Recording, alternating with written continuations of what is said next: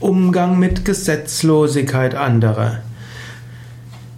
Angenommen, jemand tut etwas gegen das Gesetz und das verstößt gegen Ethik und Recht, dann gilt es, das zur Anzeige zu bringen. Gerade in einem Rechtsstaat, in einem demokratischen Rechtsstaat, egal wie ja, unvollkommen ein Rechtsstaat sein mag, sollte man keine Gesetzlosigkeit dulden.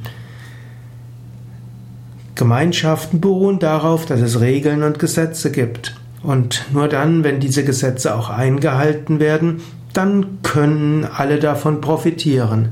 In diesem Sinne, decke keine Gesetzlosigkeit.